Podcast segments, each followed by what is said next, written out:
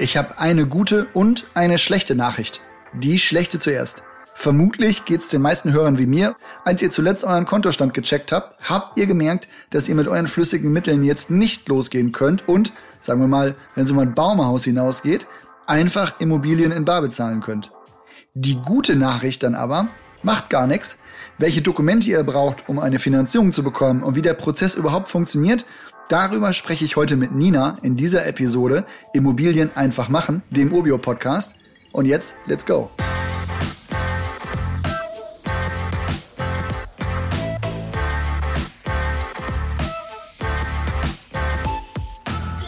Hallo Nina. Hi Oliver. Sagen wir, ich habe eine Immobilie im Auge, aber nicht das Geld auf der Bank. An wen wende ich mich jetzt am besten bei der Finanzierung? Als erstes kommt einem da wahrscheinlich seine eigene Hausbank in den Sinn, denn irgendwie denkt man ja immer, ich kenne die, also kennen die mich auch. Aber die können oft aufgrund von internen Richtlinien einfach nicht wirklich flexibel reagieren. Und daher gibt's da tatsächlich leider nur selten wirklich das beste Angebot. Besser, also im Sinne von bessere Konditionen, bekommt man da über selbstständige Finanzvermittler und Finanzvermittlerinnen. Jetzt sagen wir mal Finanzvermittler, das klang für mich beim ersten Mal ähnlich attraktiv wie Versicherungsmakler. Also ohne da jetzt alle in einen Topf werfen zu wollen, eher nach jemandem, der eher das eigene monetäre Interesse im Auge hat äh, und nicht zwingend meines. Daher hat mich mal interessiert, wie wird man eigentlich Finanzvermittlerin und ähm, was ist dafür notwendig? Das Positive jetzt mal vorneweg dieser kurzen Recherche. Erstmal kann das nicht jeder einfach so machen. Also ist nicht so eine Bezeichnung wie Coach, die sich praktisch jeder geben kann oder wie Makler, für die man einfach eine Lizenz und einen Gewerbeschein ohne gesonderten Ausbildungsnachweis beantragt. Wie muss man da vorgehen, wenn man Finanzvermittlerin werden will? Ja, genau. Als Immobiliendarlehensvermittler bzw. Vermittlerin musst du einen Kurs absolvieren, einen Sachkundenachweis erlangen, einen Sitz in Deutschland haben und auch noch eine Vermögensschadenshaftpflichtversicherung abschließen. Also es gibt hier auch wirklich Dokumentationspflichten und Beratungspflichten und die Banken, die letztendlich das Darlehen vermitteln oder vergeben, die achten dann auch aus Eigeninteresse auch sehr auf die Einhaltung. Warum ist es daher aus deiner Sicht trotzdem von Vorteil, einen Immobiliendarlehensvermittler oder eine Immobiliendarlehensvermittlerin zu beauftragen? Die nutzen dann halt Software von größeren Anbietern, wie jetzt zum Beispiel von Hypoport, in der dann die angeschlossenen Banken die Konditionen und Regionen, in denen sie entsprechend tätig sind, einfach regelmäßig aktualisieren. Und so kann dir der Finanzvermittler bzw. die Finanzvermittlerin dann für verschiedene Tilgungs- und Laufzeitszenarien ganz einfach die entsprechend besten Angebote raussuchen. Das heißt dann auch für dich, du hast nur eine Anlaufstelle, bekommst aber Angebote von unterschiedlichen Banken. Und das kann dann echt am Ende wirklich viel Zeit und Nerven sparen. Also die Darlehensvermittlerin muss ich jetzt nicht selbst bezahlen, aber die machen das natürlich trotzdem nicht umsonst, sondern erhalten eine Provision von der Bank. Die kann man den Banken übrigens gerne auch mal abweichen. Daher ein Tipp an der Stelle, den Berater vielleicht auch mal darauf ansprechen, sprechen, um zu zeigen, dass man dieses Thema auch auf dem Schirm hat. Ein Punkt, über den wir aber sprechen können, ist aber tatsächlich der, welchen Mehrwert bieten Immobiliendarlehensvermittler eigentlich den Banken, dass die diesen Service nicht einfach äh, selbst machen und sich den tatsächlich dann etwas kosten lassen, indem die die Provisionen bezahlen. Naja, also die Kernkompetenz einer Bank ist es eben, fremdes Geld gegen Zinsen zu verleihen. Eine starke Kundenakquise und enge Kundenbetreuung dagegen ist im Bereich der privaten Immobiliendarlehensvermittlung eher nicht so das Steckenpferd. Die Darlehensvermittler und Vermittlerinnen sorgen also im Grunde dafür, dass die Bank das Darlehensvolumen, das sie zur Verfügung hat, auch loswerden kann und dafür dann nur noch den Aufwand hat, die Konditionen jeweils aktuell zu halten. Die Vorbereitung und Kundenberatungen laufen komplett über den Darlehensvermittler bzw. die Vermittlerin.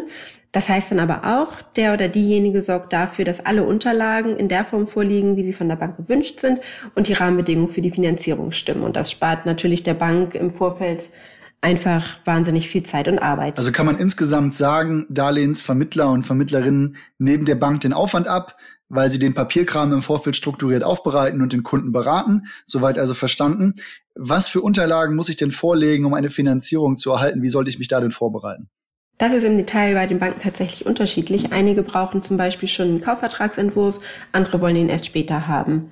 Die grundsätzlichen Dokumente sind aber alle gleich. Das sind dann Unterlagen zum Objekt, sowas wie eine Flurkarte, ein bemaßter Grundriss, Fotos der Wohnung von innen und außen, der aktuelle Mietvertrag, sofern die Wohnung vermietet ist, die Teilungserklärung oder ein aktueller Grundbuchauszug. Und dann ist da noch eine ganze Latte von persönlichen Unterlagen zum Einkommen und Vermögen, wie eine Kopie deines Ausweises, Einkommensnachweise oder der Steuerbescheid des letzten Jahres. Ich glaube, die persönlichen Unterlagen für Angestellte sind dann noch relativ einfach zusammenzustellen, wie du schon sagtest. Sowas wie Gehaltsabrechnung hat man in der Regel, Einkommensteuererklärung und so weiter auch. Vermögensnachweise sind in dem, in dem Sinne ja eigentlich nur die Kontoauszüge oder, oder Screenshots der Kontoauszüge, könnte man so ja mal sagen. Zumindest sobald die mit Datum versehen sind, geht das Ganze so auch durch.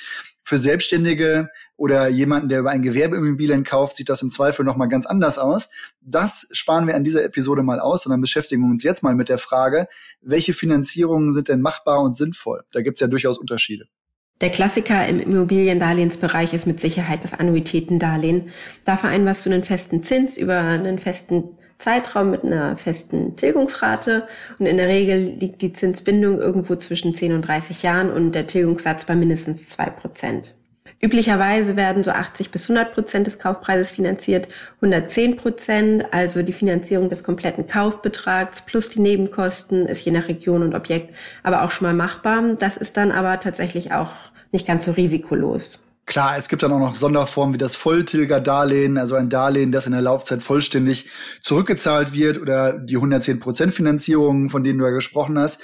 Ich muss sagen, das war mir, also letzteres vor allem, war mir bisher zu risikoreich, auch wenn ich ein paar Freunde habe, die damit vielleicht aufgrund steigender Immobilienpreise immer ganz gut gefahren sind. Allerdings, und das sollte man da ja nicht aussparen, gibt es ja immer die Gefahren, dass die Bank, sofern sie überhaupt so eine 110% Finanzierung anbietet, plötzlich vielleicht einen Preisverfall in dem Gebiet sieht, in dem man gekauft hat und relativ humorlos einfach eine Nachbesicherung fordert. Und wenn man dann nicht innerhalb einer kurzen Frist, und da reden wir wirklich von Wochen, 20 Prozent oder was ähnliches nachschießen kann, dann sieht es dann plötzlich doch sehr schlecht aus. Was gibt's denn sonst noch für Sonderformen, die du auf dem Zettel hast, von denen man zumindest mal gehört haben sollte? Interessant wäre da vielleicht ein Verkäuferdarlehen. Der Verkäufer bzw. die Verkäuferin erhält ja mit dem Verkauf auf einmal einen relativ hohen Geldbetrag und wenn er oder sie den nicht direkt verplant hat, dann ist es für ihn oder sie vielleicht eine sinnvolle Möglichkeit, dem Käufer bzw. der Käuferin in einem gewissen Rahmen dann Geld zu leihen. Gängig ist bei dem Modell irgendwas zwischen 5 und 10 Prozent des Kaufbetrags und natürlich macht der Verkäufer bzw. die Verkäuferin das nicht einfach so, sondern bekommt dann auch entsprechend Zinsen dafür. Der Zinssatz ist vermutlich ein bisschen höher als der von der Bank, aber im Mix kann das für alle Seiten total sinnvoll sein. Mm, das musst du mir, glaube ich, noch mal kurz erklären. Also wenn ich jetzt einen höheren Zins beim Verkäufer zahle als bei der Bank, warum macht das Sinn? Naja, also das Geld, was ich vom Verkäufer bzw. der Verkäuferin bekomme, erhöht quasi mein Eigenkapital. Dadurch muss ich mir am Ende des Tages weniger Geld von der Bank leihen.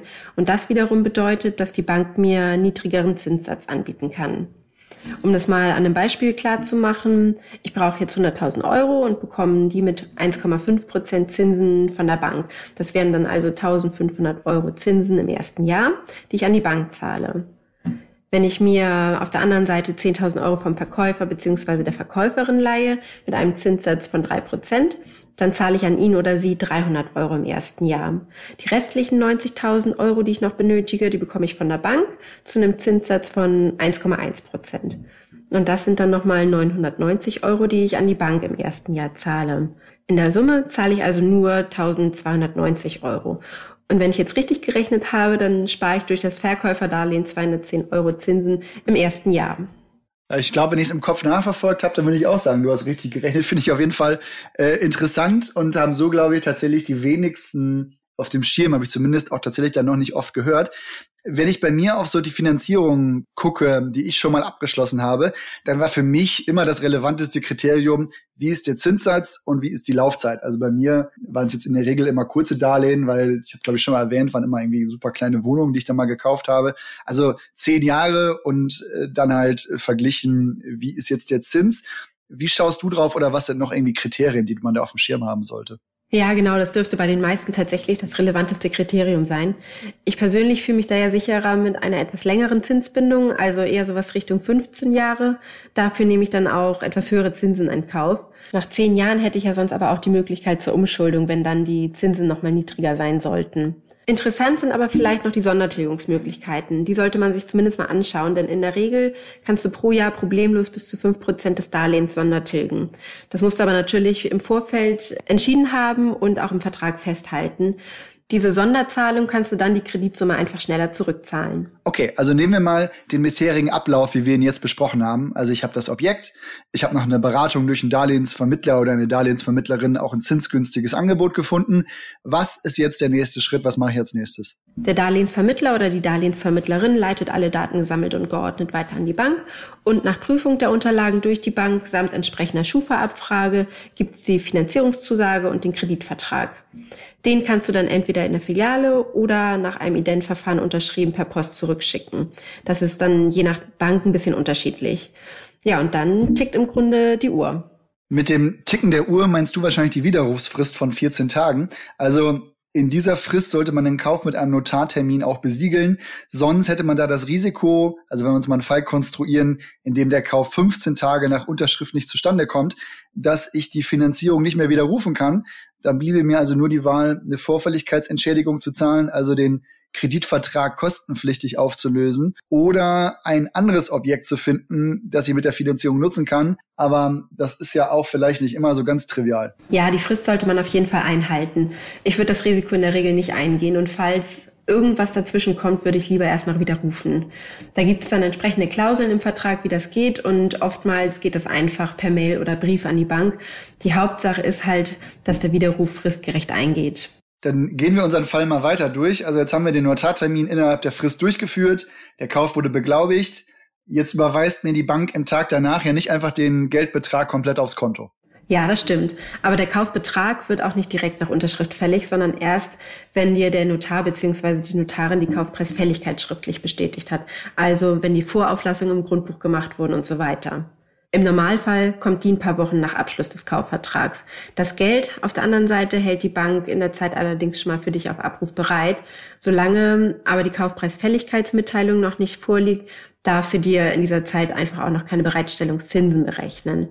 Das dürfte sie allerdings, wenn du das Geld nicht innerhalb einer bestimmten Frist abrufst. Wenn jetzt also die Mitteilung vom Notar bzw. der Notarin kommt, dass alles passt, kannst du der Bank den Auszahlungsauftrag schicken und bei den meisten Banken geht das auch einfach per Mail.